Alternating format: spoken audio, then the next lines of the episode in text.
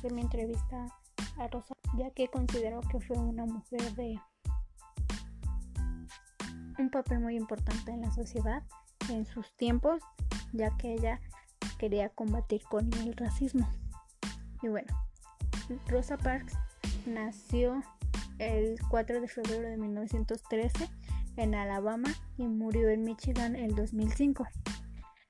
Rosa Parks Rosa Parks es una activista que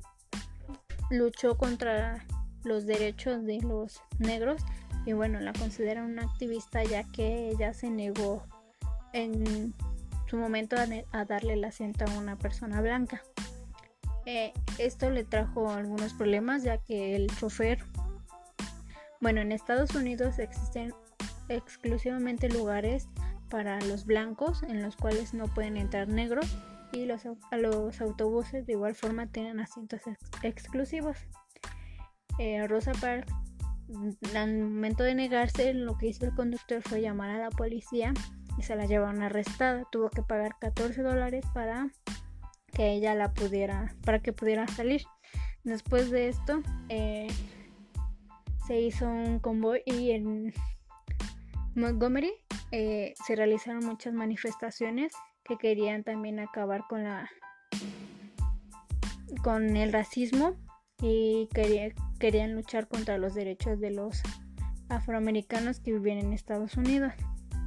Eh, Rosa es una es considerada la primera dama de los derechos civiles ya que ella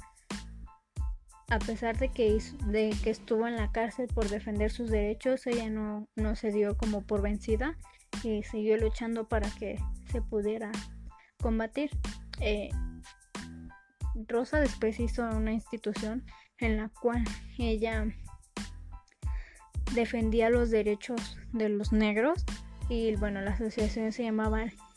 La Libertad y bueno, aquí era para el desarrollo personal de las personas y en ella les les daba como les ayudaba a los jóvenes a que ellas vieran la historia de cómo es que se fueron, cómo, cómo fueron las manifestaciones para que se pudieran lograr los derechos civiles de todas las personas. Eh, Rosa Parks es conmemorada en California y muy respetada. Y bueno a ella le celebran el 4 de febrero el día que nació y el primero de, de diciembre que fue el día que la arrestaron